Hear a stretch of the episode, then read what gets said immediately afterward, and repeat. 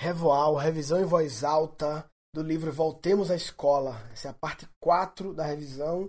Vão ser cinco no total, ou seja, essa é a penúltima. Vamos lá. É, eu vou, a partir desse episódio, falar o nome dos microcapítulos só para dar um ponto de corte, assim, é, nos assuntos e tal. Então, professores com rumo definido, né? Esse é o nome do microcapítulo. E ele fala que o autor participou lá da reunião geral de professores na quarta-feira à tarde, né? E ele conta o lance de que os orientadores de cada dimensão lá, aquelas dimensões que são avaliadas, eles decidem como vai ser a proposta deles e tal. Nada é decidido hierarquicamente, nada é imposto, né? Aí ele fala: e se a escola da ponta resolver participar nesta ou naquela ação? Beleza, aí se decidiu o que vamos fazer, passa-se a fase de recolha de sugestões de alunos para então proceder à elaboração de projeto pedagógico. Ou seja, faz parte do processo que tudo é levado aos alunos, rola uma divergência, vê com até o mindset de criatividade, que é uma das técnicas do meu curso, né, de que eu falo as regras básicas do brainstorming e tal, e a minha visão sobre brainstorming, como eu o brainwriting, né, que é uma pequena variação, mas o conceito de divergir tudo, de abrir possibilidades para depois escolher, né? Não é só questão democrática, é democracia com método de divergência e convergência. E uma forma que ninguém fala divergência e convergência já é natural, vira natural. Temos uma questão, abrimos para discussão, divergimos assunto, convergimos, concordamos. Ele falando que em todos os debates, né, que ocorrem internamente, ele fala que impera a calma, até entre os professores, mesmo quando surgem discordâncias sobre este aquele ponto, um exemplo que ele dá aqui é que os alunos, a maioria dos alunos concordou em fazer o Halloween, como eu falei, e os professores, alguns estavam meio relutantes. Ah, será que faz sentido? É a nossa cultura, blá blá blá, né? Mas eles discutiram na reunião que ele participou de que, putz, não podemos abrir o precedente de ignorar a opinião dos alunos, a vontade expressa deles. Claro, se fosse a vontade expressa totalmente impossível, ilegal, blá blá blá, a gente negaria, claro, não é que não tem não é que essa foi uma coisa que jogou-se em discussão. Se você jogou em discussão, tem que respeitar o resultado, né? Senão não joga em discussão, senão só faz, né? Interessante, né? Porque uma das maiores discussões do mundo em sociedade que é a interseção do individual e do coletivo, né? Porque tá aí as pessoas que não quiseram Halloween são obrigadas a participar. Se o cara votou que não queria, entendeu? Começa a abrir várias questões aí e que não tem respostas, né? Não tem manual, mas é um puta treino, desde pequeno você tá lidando com isso, né? Microcapítulo, dia de eleições, uma escola inteira a votar. Dia da votação, a cabine de votos, é, achei interessante que ela foi, ele fala aqui, engenhosamente criada, com uma mesa em cima da outra, deitada de lado, né? Uma mesa embaixo e outra em cima, deitada de lado, presa com fita, né? com adesivo, e aí você cria cabines de votação, né? E do caralho também, né? De não sei como foi o processo de criação dessa engenhosidade, mas mesmo que tenha vindo dos professores, é um grande exemplo para os alunos de mostrar né, que as soluções podem estar. É, você pode abrir a mente de como resolver, né? Ainda tem algumas crianças que chegam lá e perguntam como se vota. E aí vem voluntário lá e explica. Aí ele fala: é a descoberta da democracia através da prática. Que frase foda. Descobrir a democracia através da prática. Diz que quando chega lá, algumas pessoas, quando lá no auditório, lá no lugar da votação, onde ocorre toda a resenha, alguns tão meio estranhos porque provavelmente deve ser a primeira vez em que são tidos em conta sobre uma decisão importante. Né? A gente demora para dar, muitas vezes, é que louco, né? Uma criança de, eu não sei, eu não lembro agora se a partir de que idade participa desse processo. São todas, todas, todas. Porque eles têm um, um, crianças a partir de quatro, né? Então, não sei se quatro anos, né? eu teria que voltar aqui para ver, mas pô, mesmo que seja com nove já é incrível, com oito, né?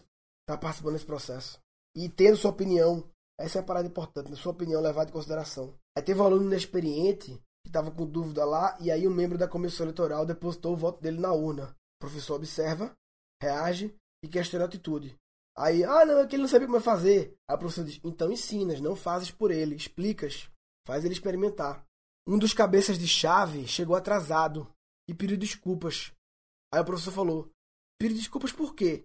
A culpa foi do ônibus, não foi tua houve algum imprevisto muito atípico, né? É, porque ele fala assim: há confiança mútua. Ah, existe confiança mútua.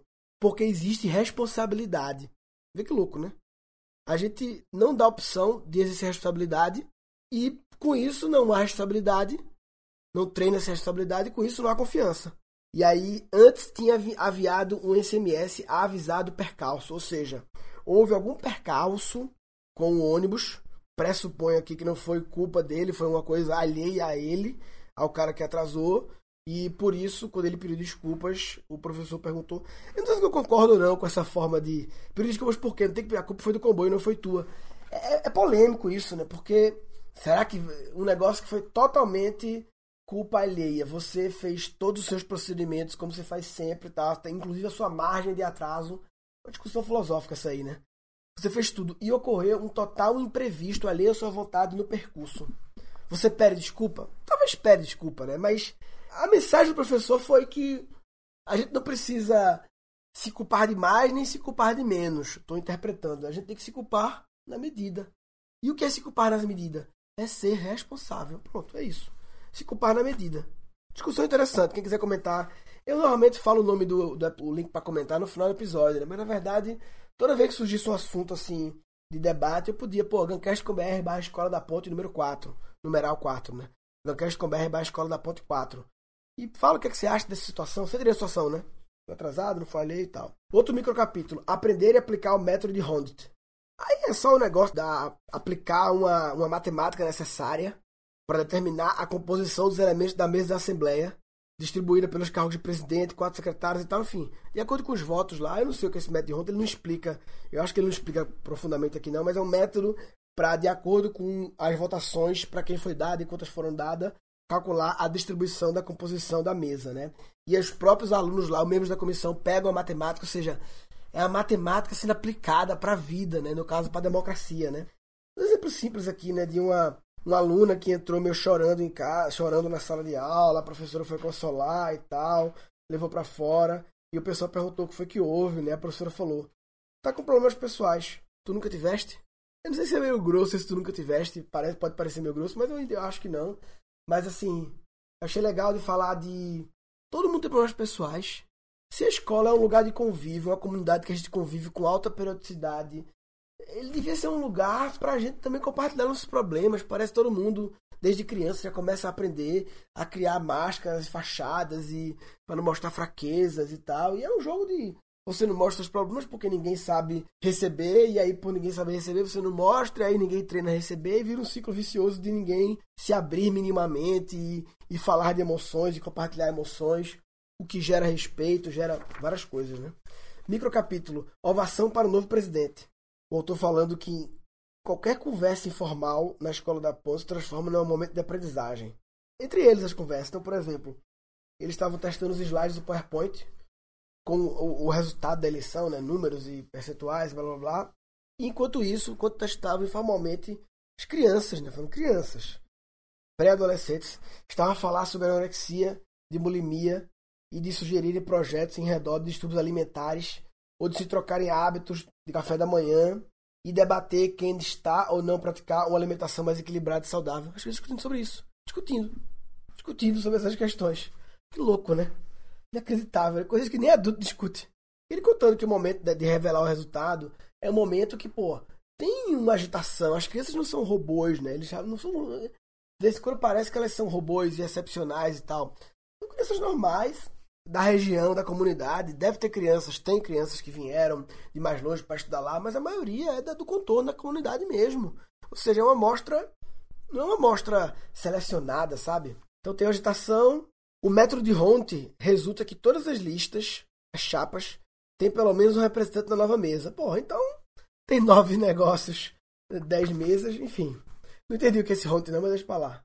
E aí ele fala a parte legal que depois, aqueles ontem que eram adversários, depois do resultado, todo mundo fica bem, todo mundo aceita a derrota. Também é uma aprendizagem muito legal. Microcapítulo Ginásio, Mente Sã em Corpo São. Falando sobre a aula da educação física. A minha experiência com a educação física, claro que já faz muito tempo, faz 15 anos, o mundo mudou, né? E espero que tudo tenha evoluído, mas a minha experiência era basicamente uma. Era um recreio na quadra com um professor apitando, né? Então não tinha muita aprendizagem, vamos dizer assim. É o uso do corpo, né, tal. Mas aí ele fala como eles utilizam o esporte também para desenvolver habilidades de, de relacionamento, né? Então, os melhores jogadores integram-se com os menos dotados, no sentido de fortalecer o espírito de grupo e de entreajuda, criar o hábito de partilhar a bola com quem tem menos habilidade natural. Então, aprendizagens muito mais profundas para a vida até né, que vão além, vão para a parte de interpessoal, né? Uns dependem dos outros, mesmo no basquete, tem os individuais, os talentos. Aí o professor para ele explicou as etapas, estratégias de composição das equipes ou os exercícios específicos que obrigam todos a tocarem na bola e a participarem ativamente, enfim. Eu imagino que já tem muitos professores bacanas de educação física que tem, fazem aulas diferenciadas e tal, e que desenvolvem habilidades que vão muito além até do corpo, né? Trabalhamento. Por isso que ele falou mente, sangue, corpo, sã. Mente e corpo é junto, né? Inclusive, os alunos, aí vem a parte democrática. Eu falei, esse livro é sobre democracia, não é sobre educação, não. Educação democrática, né? Os alunos que escolheram as modalidades, futebol e basquete, badminton também, rola lá, eles escolheram. Aí vê que louco, né? Eles não deixam, talvez um exagero, não sei, mas eles não deixam que os, que os alunos usem uniformes dos clubes para jogar os esportes de clubes famosos, de clubes de Portugal, do mundo, sei lá, Barcelona, esporte, porque utilizando os equipamentos promove a diferenciação entre os que têm e os que não têm camisas oficiais. Então criaram um padrão lá. Não sei se é um pouco exagerado isso, mas interessante. Microcapítulo. O sentido lato da inclusão, falando como é uma escola inclusiva que aceita vários tipos de pessoas com questões especiais e tal. E não só questões físicas e mentais, mas a questão do, dos maus alunos, entre aspas, né? Os alunos que foram julgados e condenados como sem futuro por outras escolas. E ele falando aqui, achei muito legal esse parágrafo. O que entra em sala de aula é uma cebola. O aluno é uma cebola.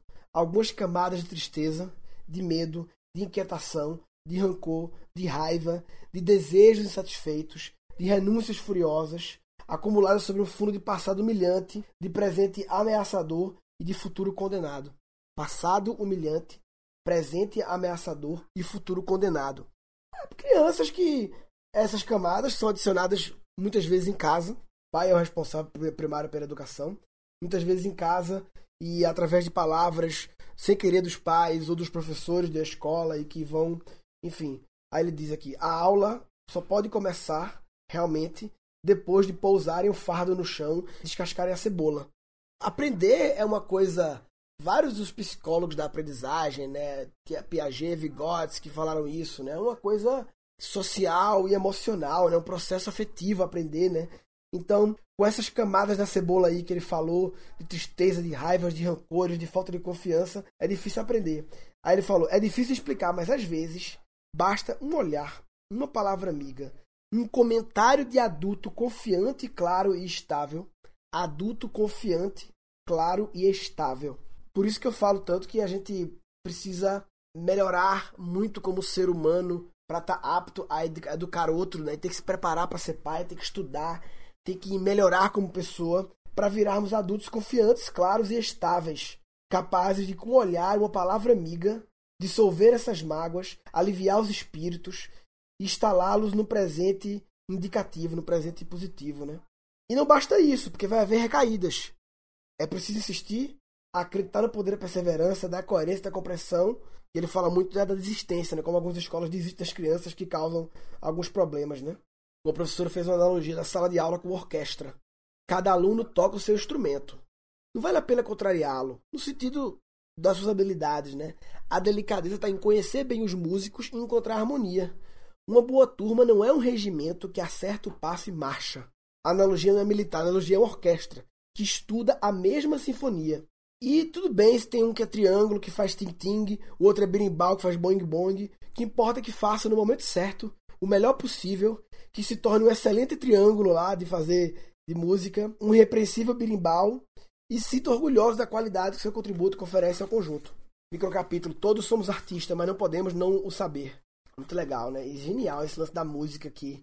Que quando eles estão fazendo atividades lá, os projetos, recortando, colando, os trabalhos, as atividades que eles escolheram, formaram os grupos e tal, aquela resenha que eu expliquei, tem sempre a música de fundo. Vale a pena pro música? Para que será a música nesse espaço?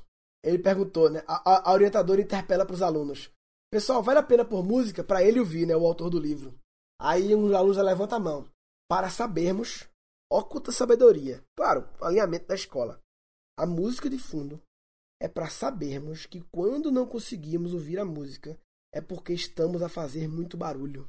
Foda, hein? É um alinhamento de som geral para trabalhar com qualidade. Aí eles estão fazendo umas colagens lá, né?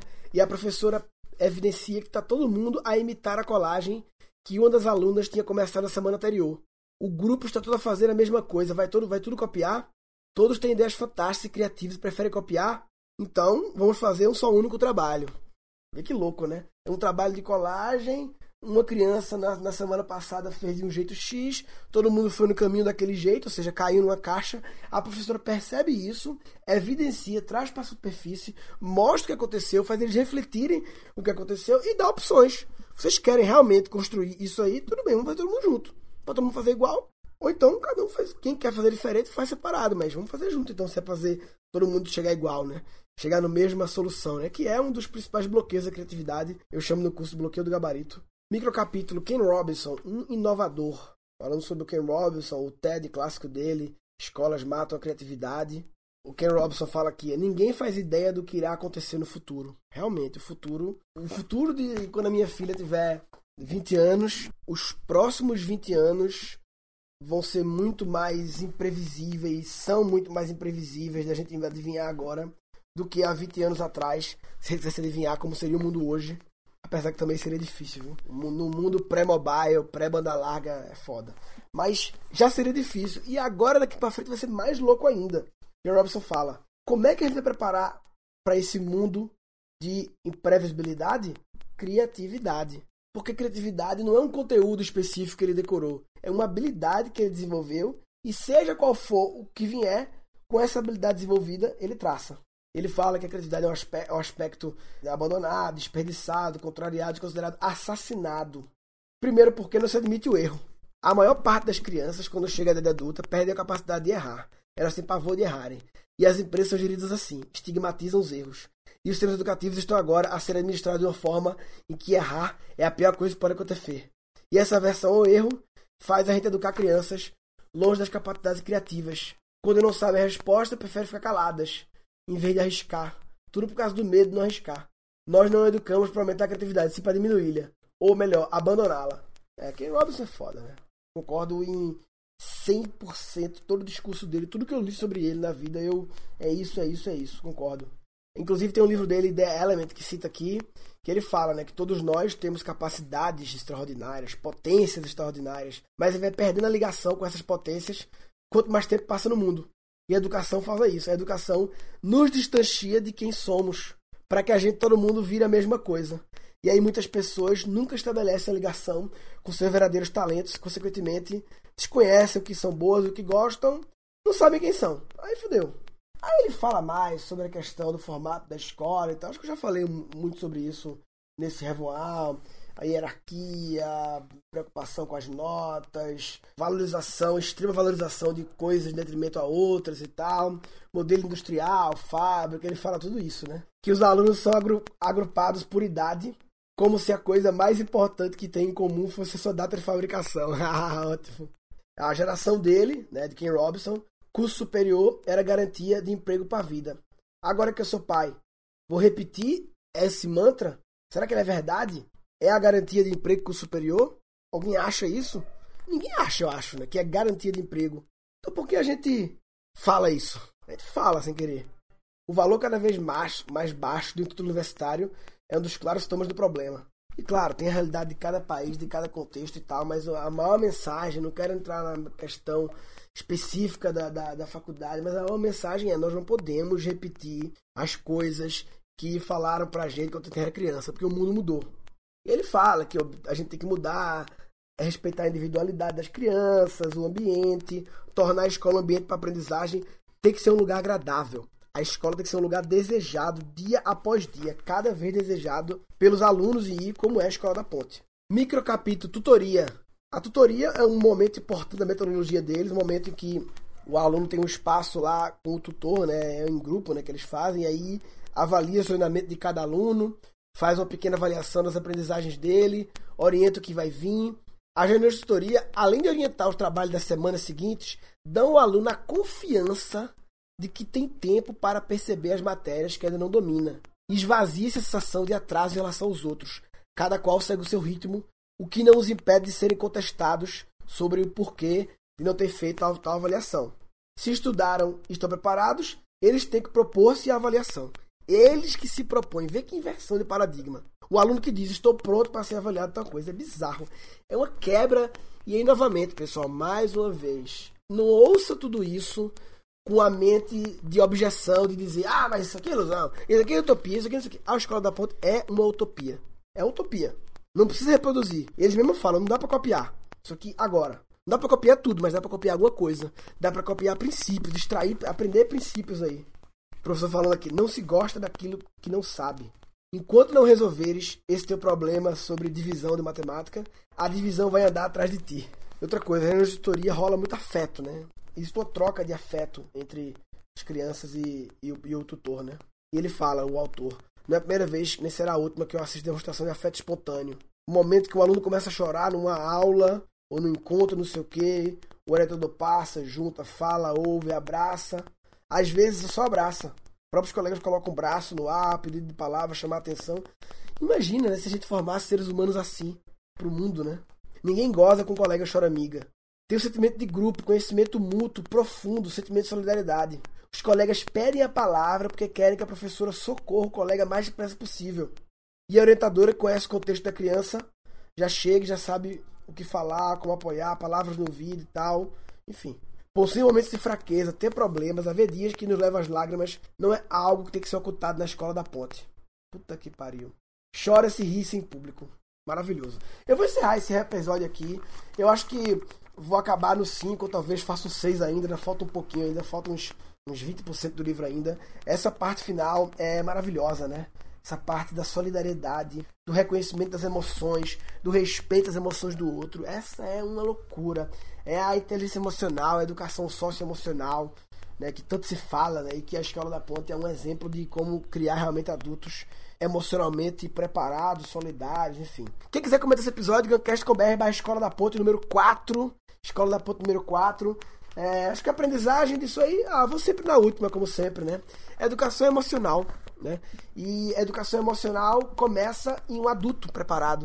Os três pilares da Montessori lá, é um dos pilares que a Montessori fala, um dos três pilares é o adulto preparado, né? Tudo começa, não, não adianta querer transformar a criança em antes de transformar.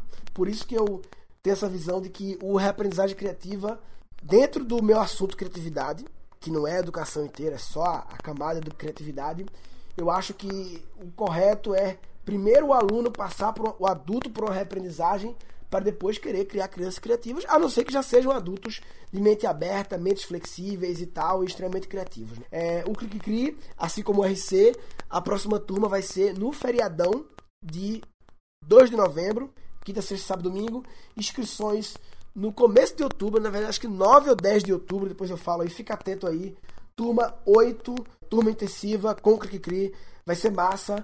E esse episódio é sobre educação emocional. Se você não desenvolve a sua educação emocional para, com isso, desenvolver a das suas crianças, você está de brincadeira na tomateira. Tá de brincadeira na tomateira.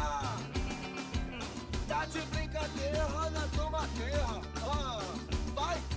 Nesse episódio foram capturados cinco insights descobrir a democracia através da prática.